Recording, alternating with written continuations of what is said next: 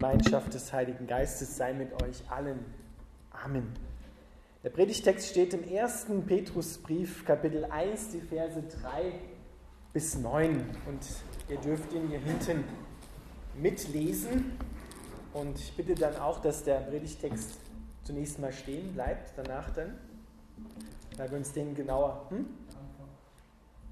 Der Anfang dann, ja, genau. Ja. Gelobt sei der Gott und Vater unseres Herrn Jesus Christus, denn er hat uns in seiner großen Barmherzigkeit wiedergeboren. Jetzt haben wir eine lebendige Hoffnung, weil Jesus Christus von den Toten auferstanden ist. Denn Gott hat für seine Kinder ein unvergängliches Erbe, das rein und unversehrt im Himmel für euch aufbewahrt wird. Und in seiner großen Macht wird er euch durch den Glauben beschützen, bis ihr das ewige Leben empfangt. Es wird am Ende der Zeit für alle sichtbar offenbart werden. Freut euch deshalb von Herzen. Vor euch liegt eine große Freude, auch wenn ihr, wenn es nötig ist, füge ich hier hinzu, wenn ihr für eine Weile viel erdulden müsst. Dies dient nur dazu, euren Glauben zu prüfen, damit sich zeigt, ob er wirklich stark und rein ist. Er wird erprobt, so wie Gold im Feuer geprüft und geläutert wird, und euer Glaube ist Gott sehr viel kostbarer als bloßes Gold. Wenn euer Glaube also stark bleibt, nachdem er durch große Schwierigkeiten geprüft wurde, wird er euch viel Lob und Herrlichkeit und Ehre einbringen an dem Tag, an dem Jesus Christus der ganzen Welt offenbart werden wird. Ihn liebt ihr, obwohl ihr ihn nie gesehen habt. Obwohl ihr ihn nicht seht, glaubt ihr an ihn und schon jetzt seid ihr erfüllt von herrlicher, unaussprechlicher Freude. Ihr erreicht ja das Ziel eures Glaubens, nämlich die Rettung eurer Seelen. Lieber Vater im Himmel, wir bitten dich, dass du uns die Auferstehungsfreude ins Herz hineinschreibst, dass wir eine lebendige Hoffnung haben, weil du auferstanden bist von den Toten und auch wir auferstehen werden. Amen.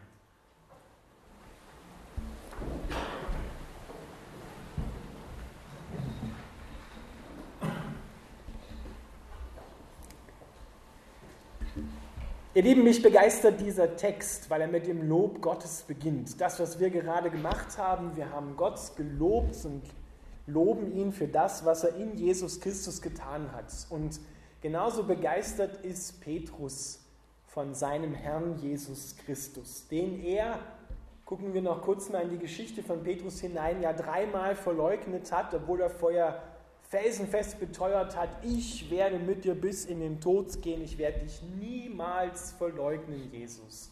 Noch ehe der Hahn kräht, wirst du mich dreimal verleugnen.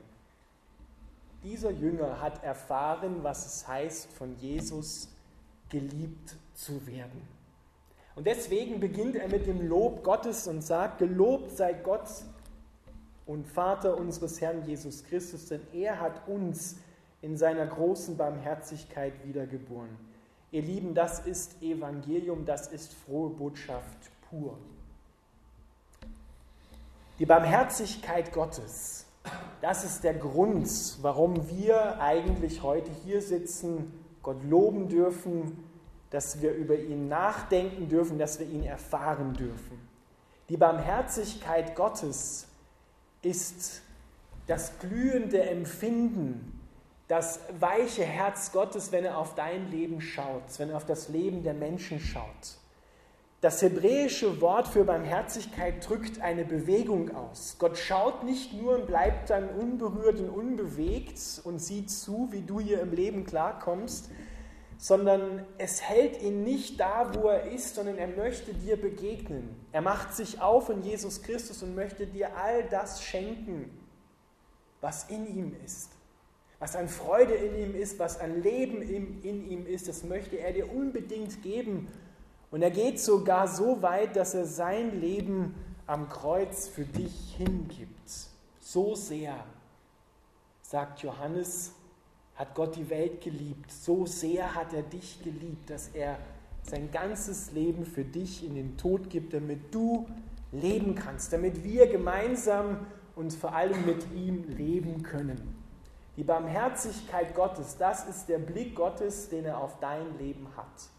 falls du irgendwo mal zweifelst und denkst, ja, wo ist Gott denn jetzt in meinen Schwierigkeiten, in meiner Trauer, in meiner Hoffnungslosigkeit, dann erinnere dich daran, dass er hier gesagt hat, ich schaue mit barmherzigen Augen, mit einem barmherzigen Herz auf dich.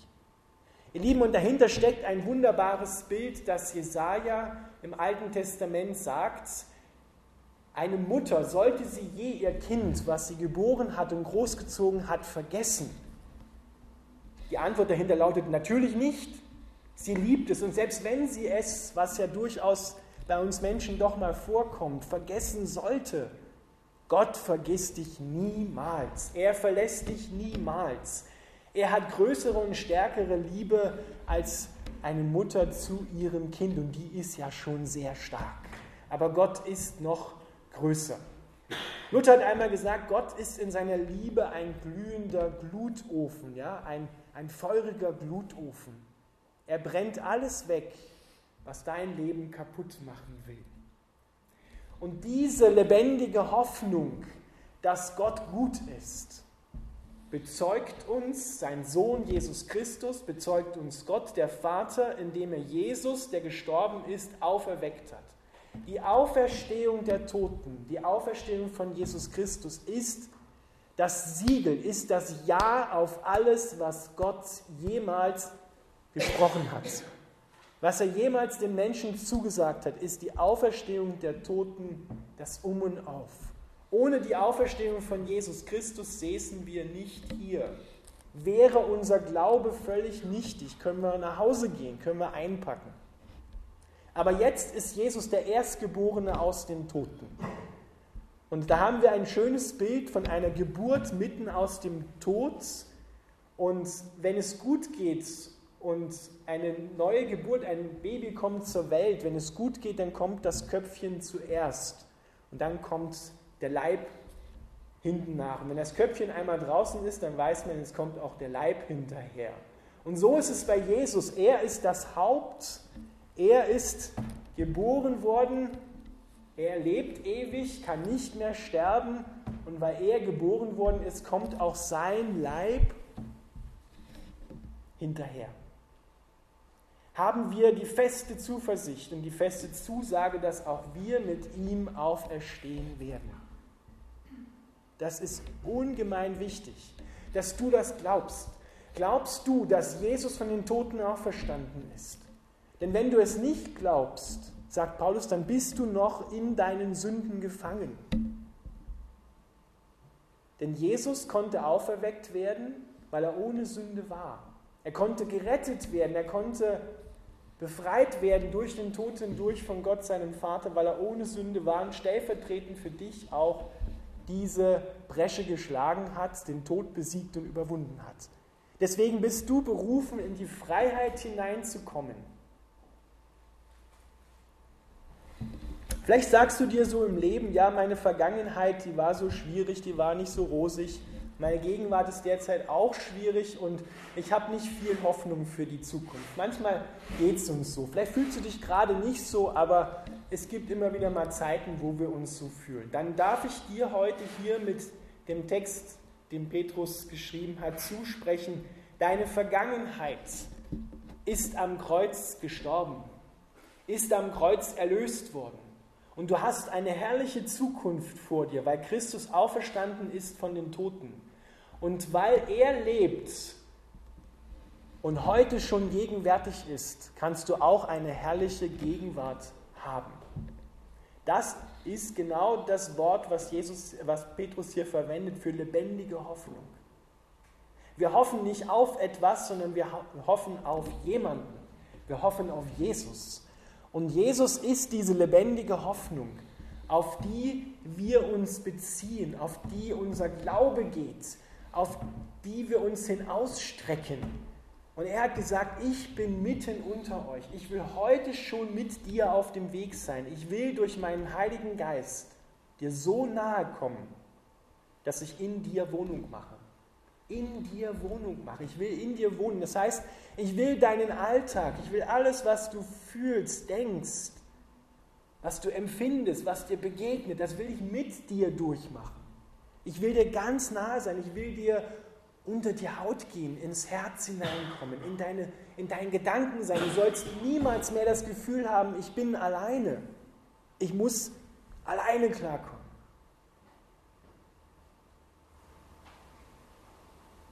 Jesus ist in allem unser Vorbild.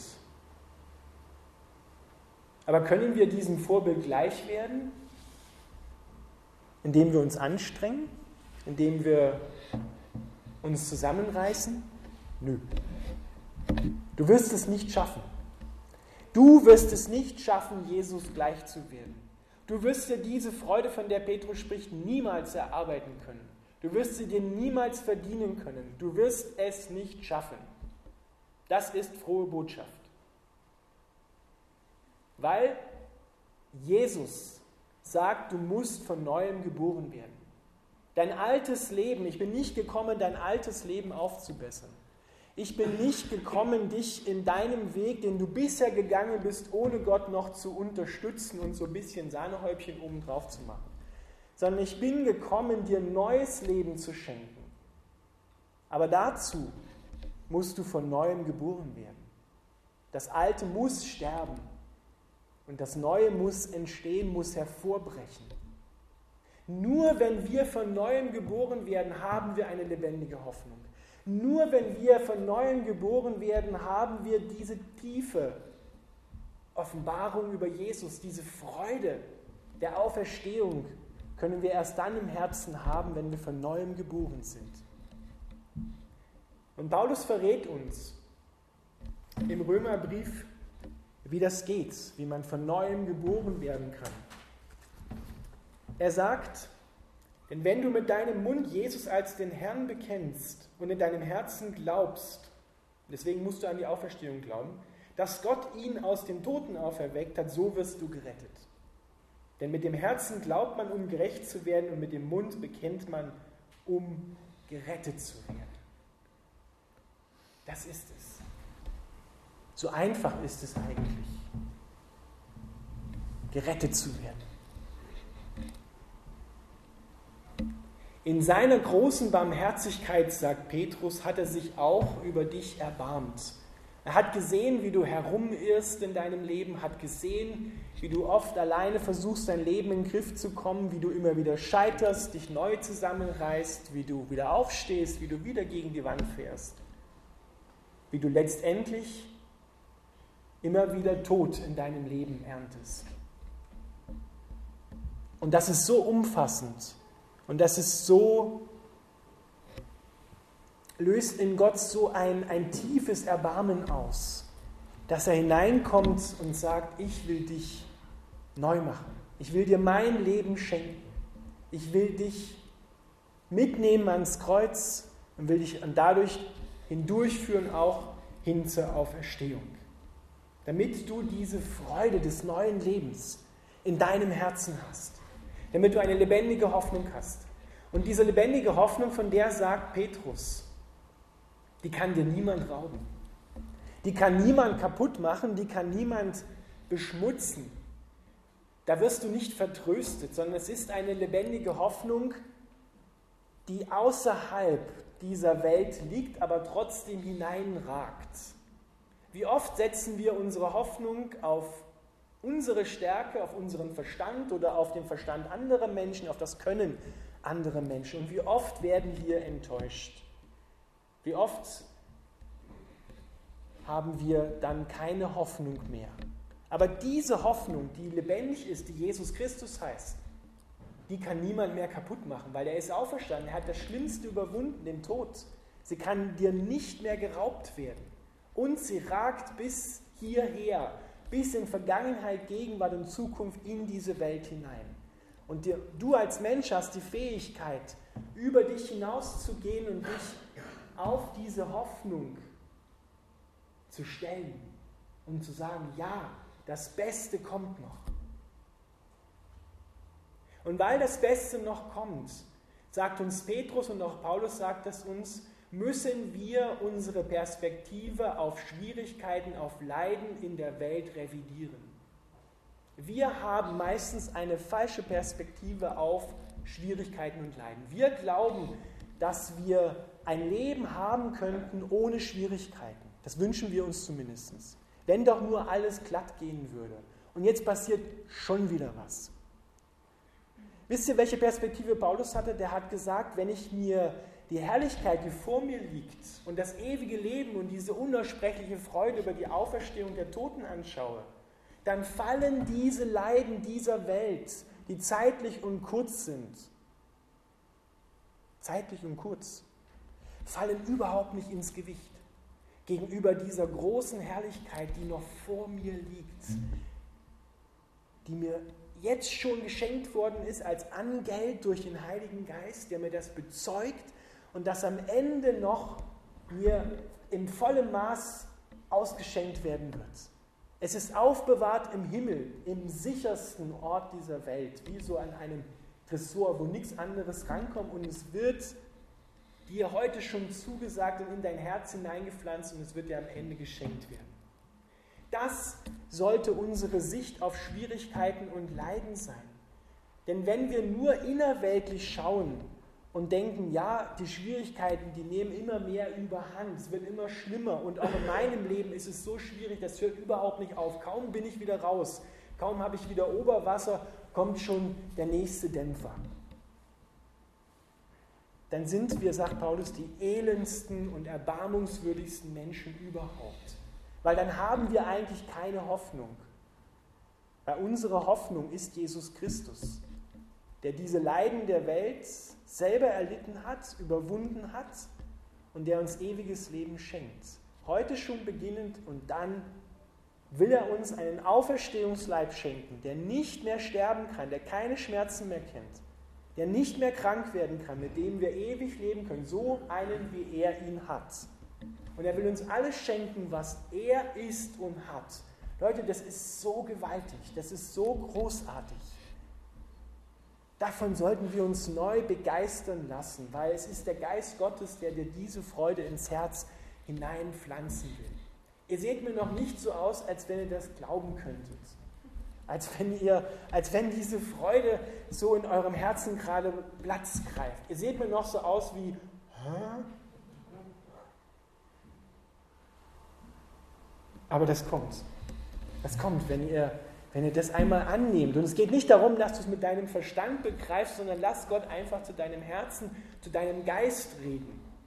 Lass dich einfach beschenken mit der Kraft Gottes. Es ist so umfassend und es ist so wunderbar. Die Auferstehung der Toten hat die ganze Geschichte des Universums und die Geschichte der Menschen ein für alle Mal verändert.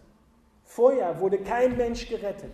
Vorher war es nicht möglich, ewig zu leben, aber mit Jesus Christus ist der Tod besiegt worden und der Himmel ist wieder offen und ist wieder frei. Das Paradies steht wieder offen, die Gemeinschaft mit Gott. Und deswegen ist es Gott so wichtig, dass dein Glaube, indem du die Beziehung mit Jesus lebst, dass dein Glaube hier auf der Erde auch geläutert und geprüft wird. So wie Gold im Feuer geprüft wird. Gold wird im Feuer geprüft und geläutert, indem man es bis auf 1000 Grad erhitzt. Das spüren wir manchmal auch im Leben, dann ist uns heiß bis zum geht nicht mehr. Aber was passiert dann? Dann schwemmen die Unreinheiten im Gold, die schwemmen auf und schwimmen oben auf dem Gold und der das Gold reinigt, der kann sie abschöpfen. Genauso ist es bei uns. Wenn wir in Schwierigkeiten kommen, dann wird sich zeigen, ob du wirklich auf Jesus vertraust ob du wirklich seinem Wort glaubst oder ob du da noch ganz andere Einstellungen, Gefühle und Gedanken in deinem Leben mit dir herumschleppst, die dir kein Leben bringen, sondern Tod. Und die möchte Gott abschöpfen, möchte sie wegnehmen, möchte sie in seinen Tod mit hinein verschlingen am Kreuz, damit die Beziehung zu Jesus reiner wird, leuchtender wird, heller wird, kostbarer wird. Warum? Weil daran hängt dein Leben, daran hängt deine Rettung, daran hängt deine Freude. Und es geht ja nicht nur um dich, sondern Gott denkt ja viel größer, weil Gott möchte durch dich durch das Licht, was in dir aufleuchtet, andere Menschen in dieser Welt, ganze Nationen berühren, damit sie an dir und deiner Beziehung zu Gott sehen, wow, da gibt es einen Gott, der mich bedingungslos liebt, der in meinen Leiden so nah ist und der sie überwunden hat. Es geht ja um viel mehr als nur um mich. Es geht Gott um die ganze Welt. Er möchte allen Menschen diese Errettung anbieten und du bist ein Teil von dieser großen, ein wichtiges Teil von dieser großen Geschichte. Du bist da mit hineingenommen. Natürlich gilt es auch dir, aber nicht nur dir, sondern das Licht soll mehr in dir aufstrahlen, dass andere auch sehen, wow, wie machst du denn das? Du hast auch Schwierigkeiten, du gehst auch durch Leiden hindurch, aber da gibt es etwas in dir, worauf du vertraust wo du immer wieder mitten im Leiden sogar Freude haben kannst, jubeln kannst. Das heißt nicht, dass ich ständig mit einem Grinser durch die Welt laufe, aber in mir ist eine feste Zuversicht, dass ich da durchkommen werde, weil Jesus auferstanden ist von den Toten. Ihr Lieben, und das braucht diese Welt. Das brauchen die Menschen um uns herum, die in so viel Hoffnungslosigkeiten leben. Wie oft höre ich in Gesprächen mit Leuten aus der Gemeinde, ja, Herr Pfarrer, da kann man eben nichts machen. Kennt ihr den Spruch? Da kann man eben nichts machen. Das muss man eben so nehmen, wie es ist. Das ist eine, eine Aussage, die man zusammenfassen kann, Hoffnungslosigkeit. Da ist keine Hoffnung. Da ist keine Hoffnung. Da ist Jesus nicht auferstanden. Da ist das Grab immer noch voll. Aber wir haben eine frohe Botschaft. Wir sind nicht besser als die anderen, aber wir sind besser dran.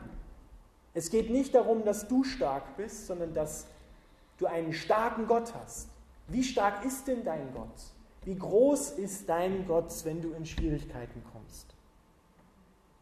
Und Petrus sagt uns zu, ihr werdet das Ziel eures Glaubens, die Rettung eures Lebens erreichen. Warum? Weil Jesus, Gott, beschützt dich durch den Glauben. Dahinter steckt ein Wort, ein militärischer Begriff. Er legt sich wie eine Wache um dich herum und wird dich durch die Beziehung die er zu dir hat, die du zu ihm hast, wird er dich bis ans Ziel führen. Das ist die Zusage, die er dir gegeben hat. Also Jesus Christus von vorne bis hinten, von oben bis unten, sorgt dafür, dass du am Ende herrlich bist und voller Freude.